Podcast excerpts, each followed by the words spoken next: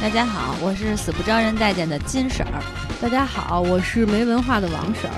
对，今天呢，我们要给大家说三部电影，对，这是有史以来头一回，会很累，说起来。不会，就是信手拈来。先先说那个，先跟大家说下我们要说的三部电影名儿吧。对，然后你们找它的共同点。对，嗯，第一部是叫《顽主》，对，是八九年拍的。对，第二部是《甲方乙方》，对，是九七年拍的。对，第三部是《私人定制》，前两年拍的，前两年，对，一三年拍的。对对对，现在大家可以找什么？找相同。对，找相同。开始啊，嗯嗯，行了，一直倒到结尾。行了，这期 你们猜到了吗？对。好无聊，对对，嗯，那咱们自己跟大家说说，为什么这期要一下 自问自答是吗？来，也没有人跟咱互动，咱俩互动一下，可以可以。对对对，那我来回答吧。行，交给小王同学。首先呢。这个这三部电影有两个共同点，嗯，一个共同点呢是他们的编剧都是同一个人，对，王朔，对。第二个呢是他们的 IP 都是同一个 IP，对，《好梦一日游》，对，对。所以我们俩就是这不是冯小刚导演的《芳华》是上了吗？嗯。然后《芳华》还挺热的，大家都说，然后我们俩就不想蹭这个热点了。对，而且电影票也不便宜。对，不知道为什么，就是反正《芳华》我就是不想去看，我特别奇怪。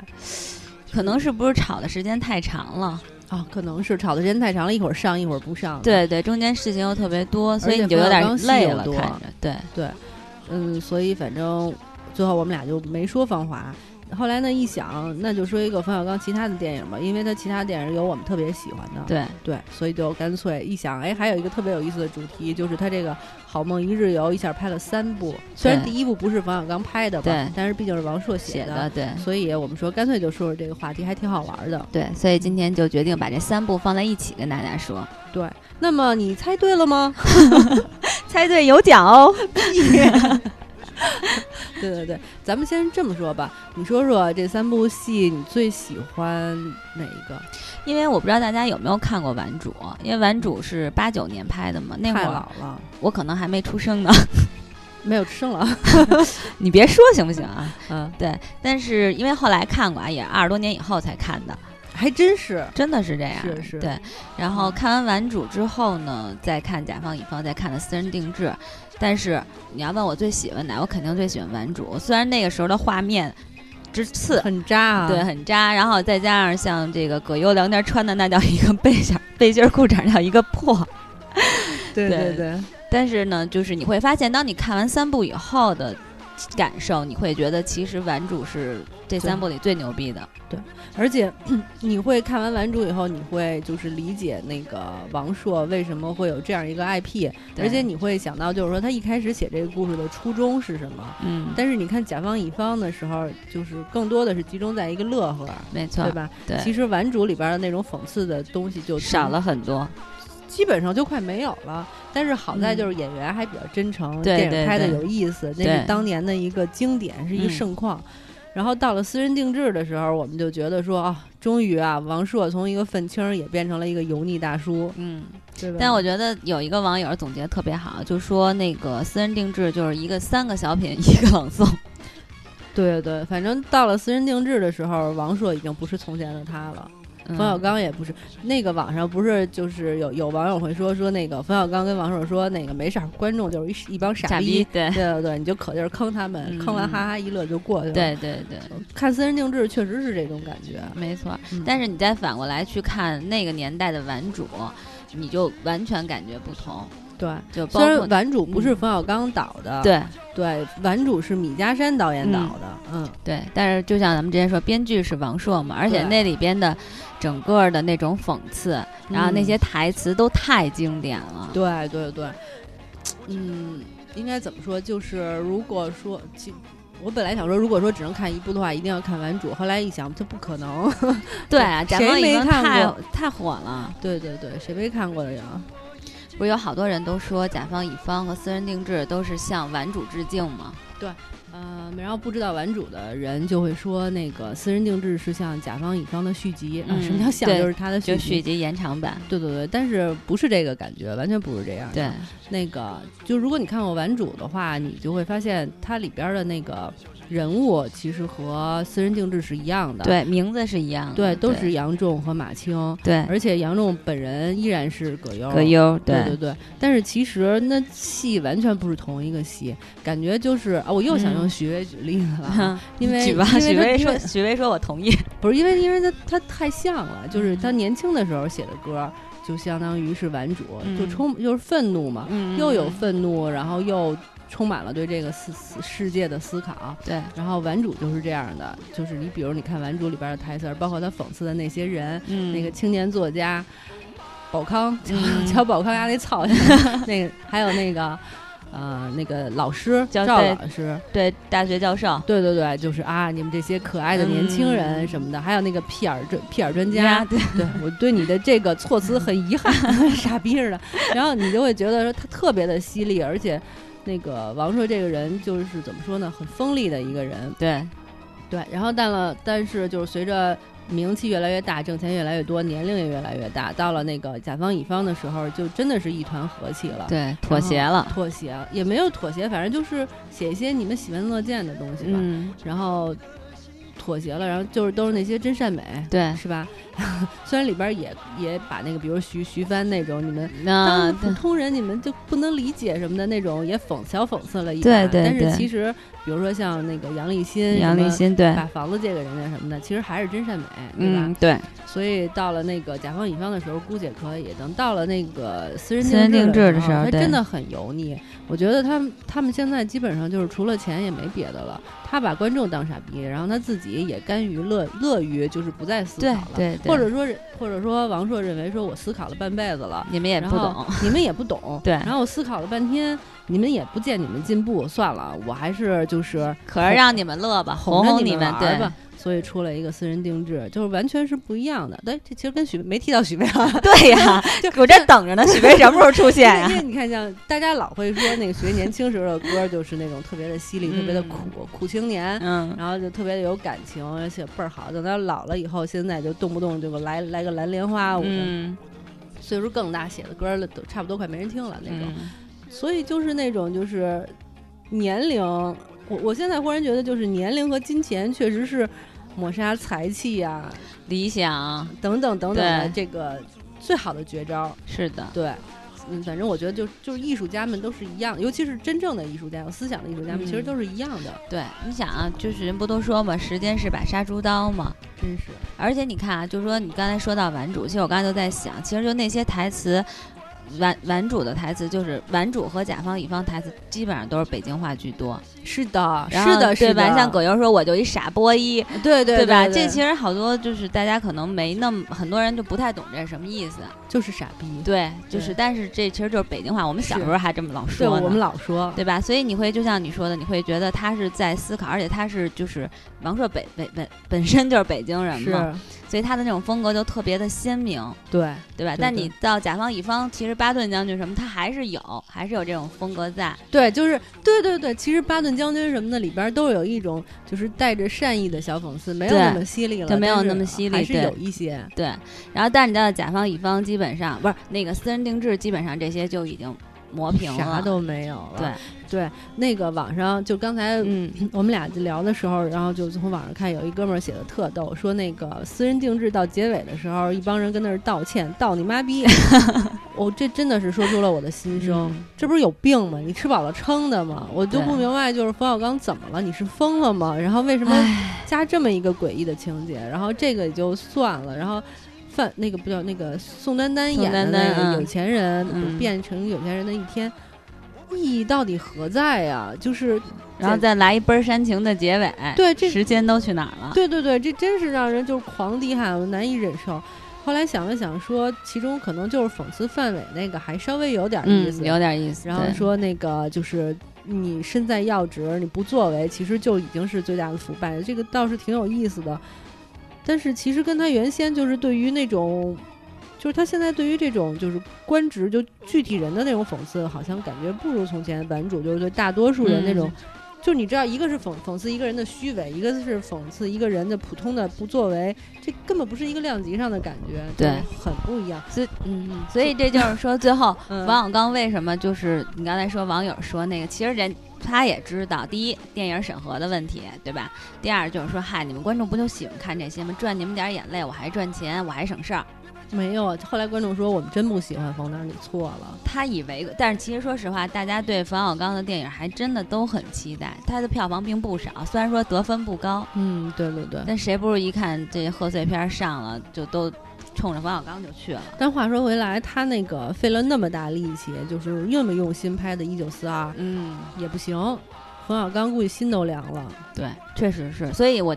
就芳华又聊到芳华，冯小刚说，就说包括这些什么甲方乙方私人定制，他说他说的也对，就都是王朔，包括那个《非诚勿扰》，他说那是属于王朔风格的。对对，然后他说不是他冯小刚。对，他说真正像我的可能就是芳华，他觉得他是一个有浪漫情怀的一个老男人。虽然我没看芳华，但我看了好多芳华的文章，其中有一个我觉得说的特别有意思，说那个。那个《芳华》里边的那种，就是过去那种纯棉的那那种内衣，然后大高腰裤衩，然后还有那种就是练功房里边的那种平角短裤，那些年轻少女的那些就是东西，就是说冯小刚是一个标准的直男导演，他心目中的性感真的是很很清晰的。我但是我觉得说的还挺对的，他拍的是他自己的情怀。对对对，所以他说《芳华》其实是最像他嘛，拍他那个时候的文艺。嗯，什么文艺文工团啊？是作品，对作品。但是就是，当然我们咱们没看啊，也就没有没有什么发言权。对对对对，还接着说回咱们这三部。对，好多人都说说那个冯小刚特别精，冯小刚拍了王朔这些剧，然后一炮而红，变成现在最赚钱的导演。说他就是站在巨人的肩膀上。我觉得说的虽然挺有意思的，但是也不对，不完全是应该说对。因为那个，你得说他想改编王朔的剧，人家王朔也得让他改编。对对对，他肯定还是有他好的地方，然后王朔才会配合他跟那个写剧本什么的。对那的。对，但是你真的就是说，王朔还真的是，就是他在这个文也不能说说文学吧，就在这个文学上的，对对对对，应该是就这个文学的地位上，真的还是影响特别深远。是啊，我就是被王朔影响的一代人啊。嗯，是吧？看出来现在不正常，跟王朔也是。不是，真的是特别喜欢他。真是咱俩上次聊张爱玲的时候就拼命的说，然后这次又说王朔，但是我真的特别特别喜欢王朔的各种作品，就是所有的书全看过的，就是王朔跟张爱玲，王朔就是其中之一，特别特别喜欢他。他年轻时候写的作品真的挺好的，对我印象特别深。我上大学的时候看他的，他不是每个小说我都喜欢，嗯什么一半是海水，一半是火焰，我相当不喜欢，我觉得奇俗无可比。他好像最火的应该是那空中小姐吧。他最火的，我觉得他最火的应该是对《动物凶猛》，我是你爸爸，我是你爸爸。后来不也是让徐静蕾拍成那个电影了吧？不是不是不是，是那个还是冯小刚他们导演的啊？那那个特别有意思，但是没让上，嗯，没没法看。然后还有那个看上去很美，那我没看。方锵锵。不记得，没看过，我没看过，因为我我我也不是王朔的忠粉儿，看过他个别的书。我就是想说，我记得我上大学的时候看王朔的小说，就是我刚才说的是我不喜欢的啊。那过把瘾你总看过吧？过把瘾是肯定看过，对对，都是他的，很很好看的呀。对，然后。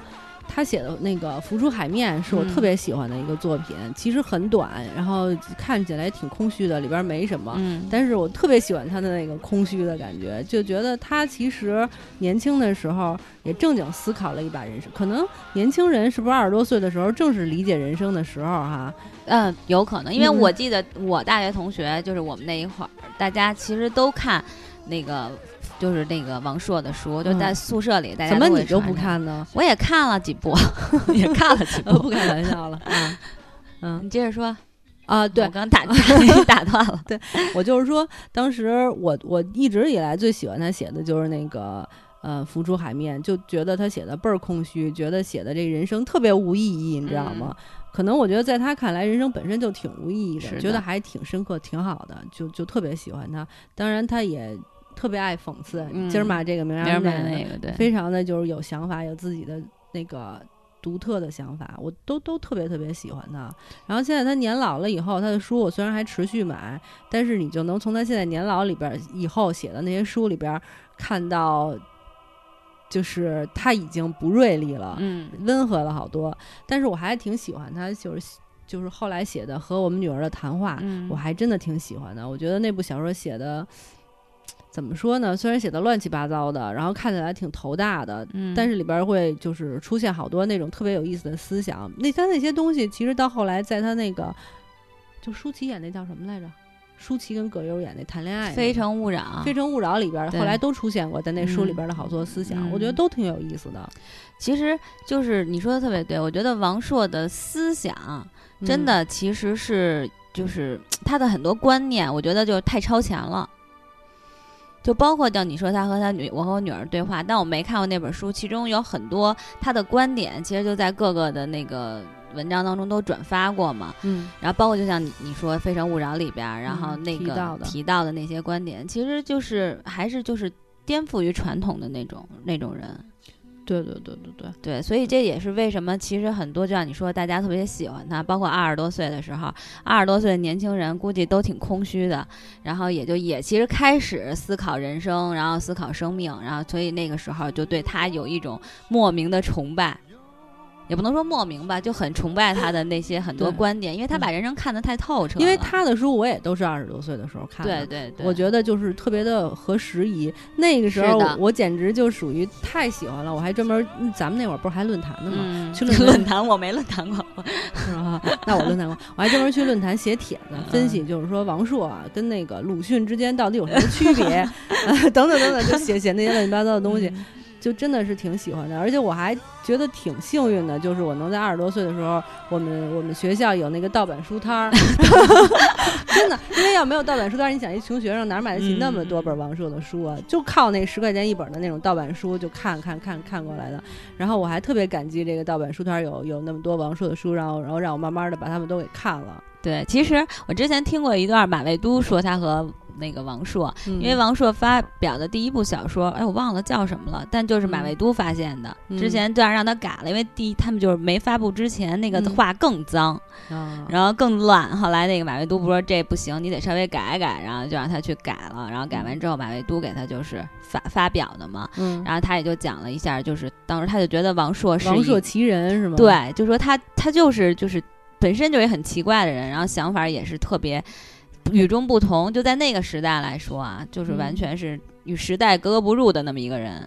是吗？他现在也挺现在也是对，他的那个想法到现在也不过时。其实，其实你知道吗？我觉得就是小小年轻儿，不是小年轻儿，就小的时候，也不是嗯小的时候，就是说有一些人看书看的是故事情节，看的是剧情，嗯，剧情离奇，然后吸引我，我就看。但是有些人看书呢，可能就比如说看的是就是作者在故事里写的人生，比如说你觉得我看《红楼梦》，或者是嗯我看《长恨歌》嗯这些这些小说，然后包括看那个陈忠实、白鹿原什么的，就看的是那种特别浩大的一个人生，看的是一个时代，也特别有意思。但是还有一批人看小说，不是就看书，就是看。新鲜的思想，我觉得像嗯王朔提供的就属于这种新鲜的思想。其实他故事本身特别的俗气，也没什么太大意思。尤其是啊，我我每次都特别想骂一半是还是一半儿文，太俗了写的。嗯，而且我也不喜欢，我也觉得没什么思想啊。但是他其他的故事里有啊，对吧？嗯？动物凶猛里啊什么的都有，我就觉得他是那种提供思想的作家，就特别有意思，。就是作家的类型不同，但其实你王朔火了以后，好多人都模仿他，但是没有人能够被大家记住。哎，但我记得好像有一个石康什么，不行不行不行不行不行。但他的风格就偏有点像王朔，是吧？石康的书我也看过，对，就是最有名儿吗？晃晃悠悠，那会儿我们宿舍也传过一段时间。不行不行不行，根本就不是同一个概念。晃晃悠悠是剧情小说，还有什么呀？反正我我记得那会儿有一段时间，就是王朔火了以后，其实模仿他的人很多，就那种风格，对对，对但是那种语言，其实可能就是北京人说话特别逗。北京人说话不就是那种以骂人不带脏字儿为嗯特点的吗？嗯尤其是在那个《顽主》里边儿，对对有，好多。你待会儿给大家念念里边儿的台词儿，嗯，反正就有好多这种类型的，就是这种话，所以特别招人喜欢，觉得特别可爱。但是你说了这样的话，并不能证明你的东西里边儿有思想。有对对对，这个才是关键。就像你说的，就是一个作家，其实你说这故事情节能到底有多新鲜，多有趣，其实也很难。但是你在这个故事当中，然后或者这个情节当中去传达的思想，却真的是不不一样。就像你说王朔、张爱玲这种，再模仿也没有人能够超越。没错。对对对，这这哎，王朔、张爱玲啊，对对对对 对，忽然又出现了张爱玲，就是暂时觉得有点转不过头来，是吧？对对对对对对，哎，那个你要不要给大家说说你特别喜欢的那些台词儿？可以啊，读两个是吧？对我印象最深的就是那个马小晴喝着酸奶，然后呃，那个余冠问他说：“你很伤心，很痛苦，对吧？”马小晴说：“为什么不呢？” 然后特别逗。都是顽主里的，我最喜欢的，其中有这么两段啊，一都是那赵老师，嗯，赵老师问杨仲，哎，你是哪儿的？也是三 T 公司的？杨仲说，我就是一傻波一，您甭为我费心。赵老师无奈的笑笑，哈哈，年轻人总是过低估计自己啊。嗯，然后还是赵老师说，你们平时都干什么呀？马青说，我们什么也不干，看看武打录像，玩玩牌，要不就睡觉。赵老师说。找些书看看吧，书是消除烦恼、解除寂寞、百试不爽的灵丹妙药啊。余冠说：“我们没有什么烦恼，从来不看书，也就不烦恼了。”对我特别喜欢这一段，从来不看书这段特别特别逗。对，其实其实真的，我觉得王朔他在《顽主》里边写的那些，就尤其是讽刺赵老师这些，真是太有意思了，一本正经的一个小人。对，道貌岸然。对，哎，我忽然又想起来了，那天我还说过这事儿呢，忘了跟你提了，就是。那个甲方乙方和私人定制都是葛优是男主，然后我们都会觉得说，其实葛优更代表王朔，就是更有王朔的感觉。但其实你如果看了《完珠》以后，你会发现，其实张国立演的于冠才是真的特别有王朔的灵魂，不像葛优。因为因为我觉得王朔写的那个作品里边的那些看似特别可爱，嗯，好特别好的这些，就是虽然特别贫，然后特别混，但是其实很可爱的这些男主。嗯，不是像葛优那样的，他们是那种，就是像更像张国立演的于冠那种，就是挺看透这个社会，而且就是那种对这社会其实也有点失望的那种那种男青年，不像葛优，葛优是一个好人，他虽然有点贫，有点可爱，但他心地特别善良，然后特别好。对对对，他甚至有一点那种就是热情，就是有一点那种热情的感觉，不像那个于真正王张国立演的于冠那么冷。所以我反而觉得，其实真的，如果要真的说还原王朔的作品，张国立演的比葛优好。对，葛优其实更多的就是那种小人物，有点小贫，然后叫你说小可爱那种。哎，但是我觉得是我反而觉得就是张国立演的好啊。但是我是觉得张国立和梁天儿俩人结合起来更像那个王朔。对啊，把埋火 把葛优给扔了。呃，对对，就是就像你说张国立演的那种，其实以看透这个就是整个社社会，然后又带点那个劲儿。但是我觉得梁天那种有有点混不拉几那劲儿，然后再就再结合上张国立，更更像王朔。对对对，不是，但但是张国立，我确实觉得那个就是如果你们喜欢王朔的话，一定会认为张国立演的是最好的。对，但是张国立就是后来的，就是当然很多电影他走到另外一条路上，大家全都就是甘于平凡，然后直接就是去媚俗去了哈。哎，对你说的这个很重要，我觉得确实是，就是太犀利的东西，就刚刚咱们俩说张爱玲，就是太犀利的东西，可能真的很辛苦，就所以大家就选简单的，选简单的，然后越老越油，所以就油腻油腻油腻，对对对，油腻腻的，对对对对。对，所以就是。哎，就觉得你再反过来看，就看完这这三部，然后你再还是再看一遍《顽主》的话，你觉得真的太经典了。对，就没办法去超越这些东西，越往后的东西其实就越媚俗。不过我特别讨厌《顽主》里边那一段，就是时装秀，就是好多人都说那段时装秀特别精彩，然后放在现在也不过时，特别前卫什么的。但是我觉得形式感太强了，我我就特别讨厌那种就是太有形式感的东西。我觉得那一段就是光怪陆离的那种时装秀，导演的那种目的性就是一目了然，所以反而让人不喜欢。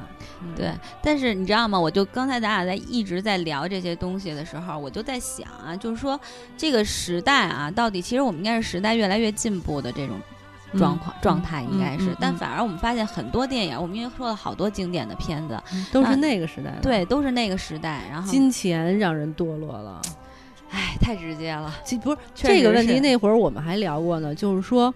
我就说那个为什么就是八九十年代的时候出现了好多就是特别好的作家，比如说你像张爱玲，不，张爱玲不是那时代，呸呸呸，王像王朔，然后王安忆，嗯，然后或者是那个陈忠实什么的，这些咱们都说过，其实都是那个年代的人。陈忠实更老一些，更老一些，但是作品出来的早。为什么现在我们出来的就是那个最棒最棒的，也不过就是韩寒啊、冯唐啊。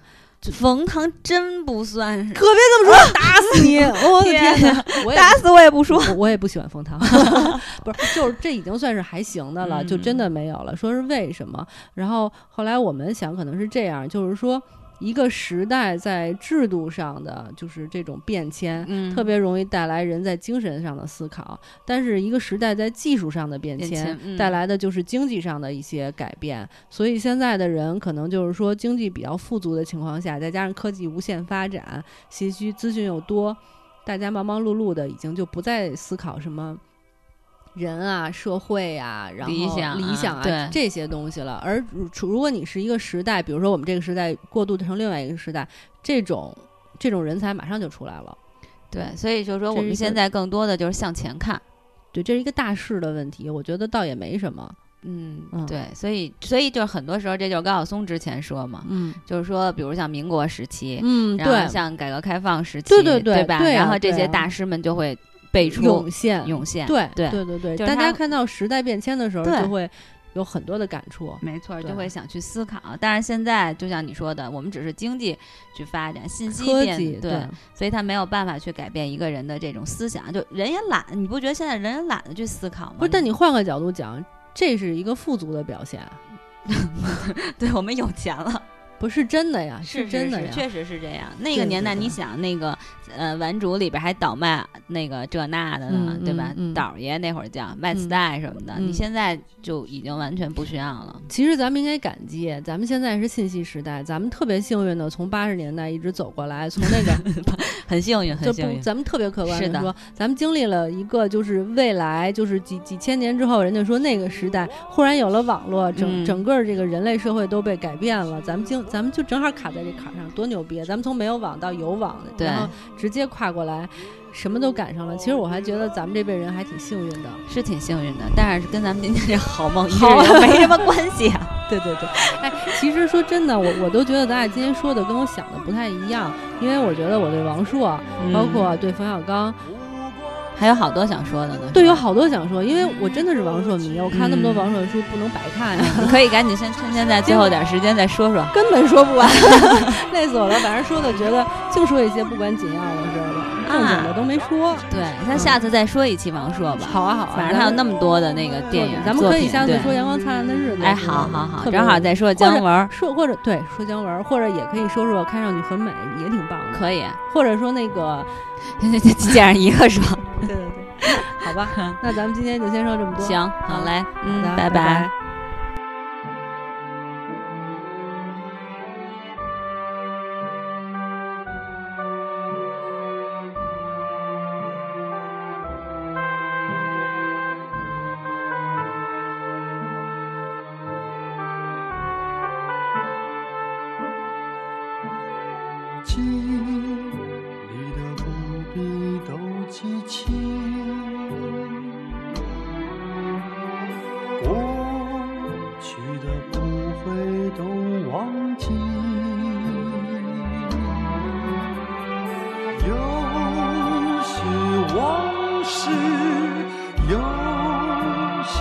怀疑你成全了我也就陶冶了